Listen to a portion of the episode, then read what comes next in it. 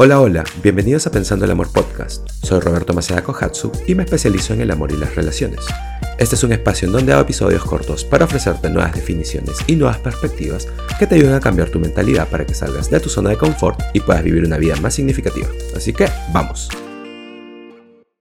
Notas eh, o sabes que estás creciendo cuando algo pequeño que solía fastidiarte ya no te fastidia o algo que, no te molestaba antes, ahora más bien te molesta.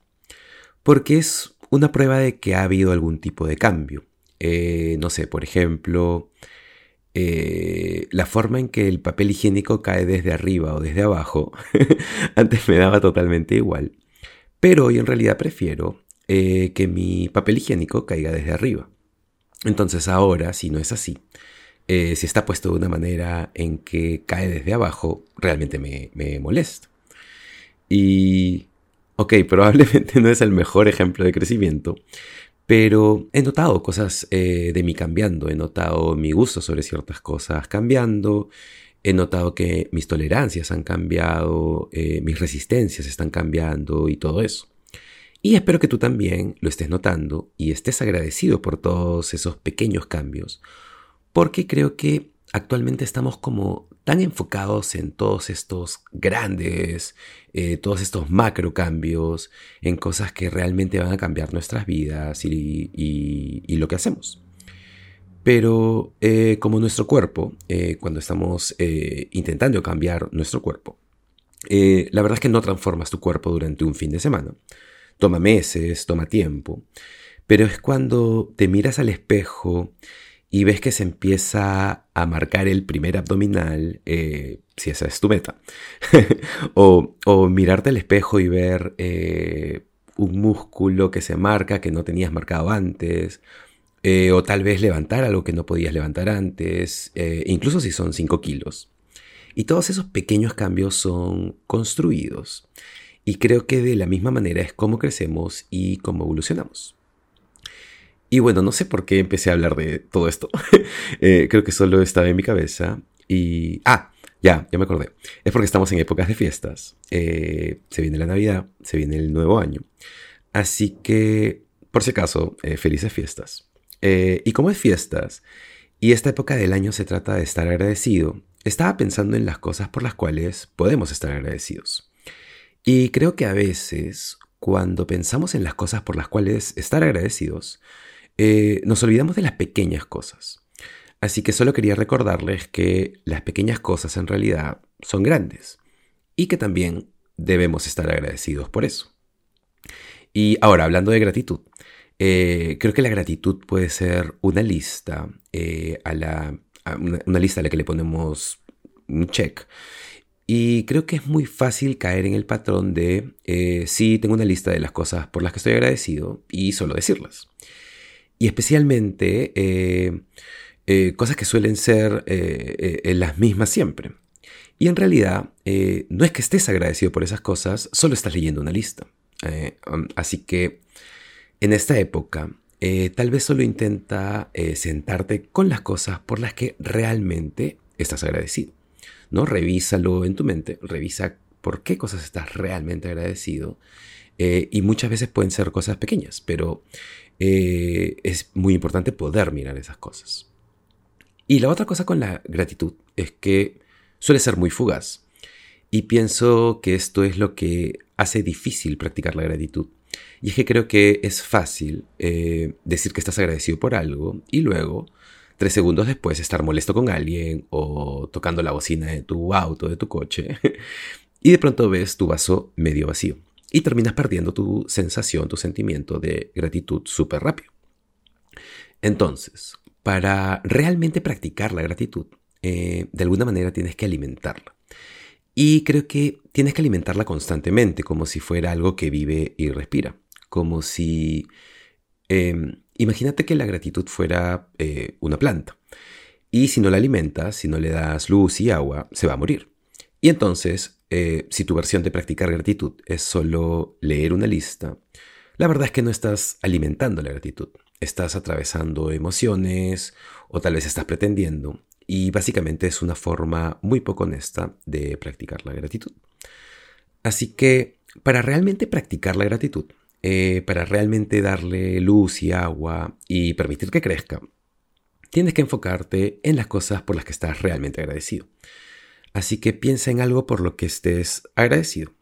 Y no tiene que ser algo súper grande, como dije, no tiene que ser esta gran cosa que sucedió, no tiene que ser eh, lo obvio, eh, como, no sé, eh, como tus hijos, tu pareja, tus amigos.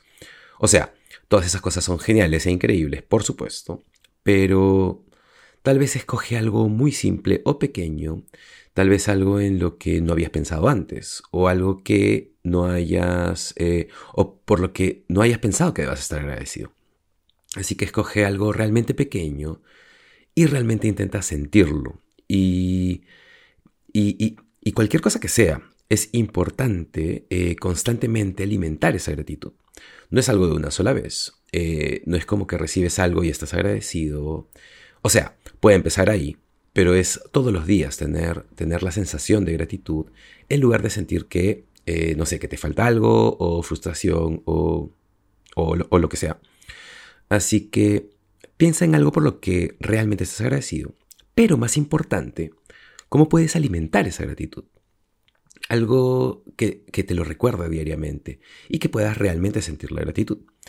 Y, hazlo de una manera en que crezca, porque hay una ley universal de que cualquier cosa que alimentas crece. Así que se trata de llegar a un punto en el que puedas practicar la gratitud tanto que ésta empieza a crecer y se vuelva más fácil estar agradecido por todas las cosas. Y ahora eh, quiero cambiar de tema. Eh, no sé si alguna vez has visto estas revistas que. estas revistas que tienen como dos carátulas. O sea, que tienen una carátula en el frente y cuando volteas la revista eh, y atrás tiene una segunda carátula y la mitad de la revista eh, pasas las páginas de una manera y cuando volteas la revista es como es, eh, es como una, revista distinta. Eh, no sé si eso tiene sentido, pero me he encontrado con un par de revistas que hacen eso.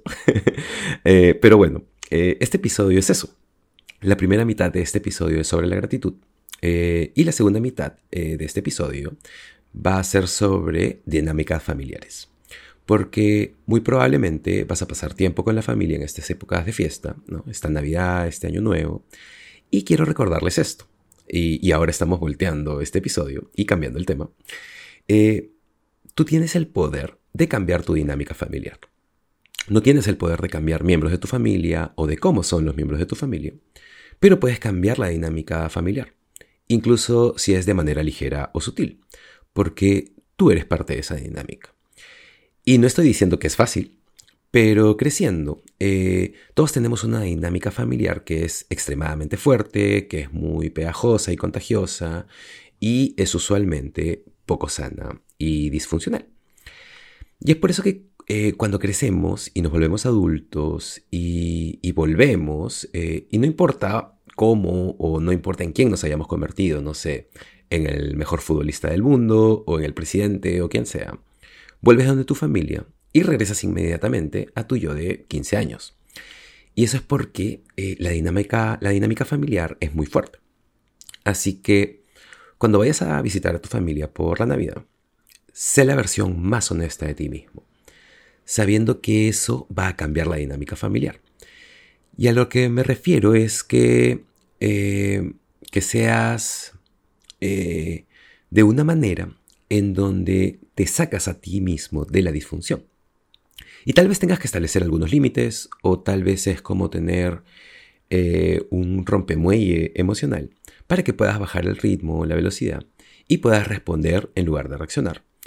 Eh, o tal vez es mirar a tus padres desde una distancia, mirar su historia y poder entender por qué dicen lo que dicen.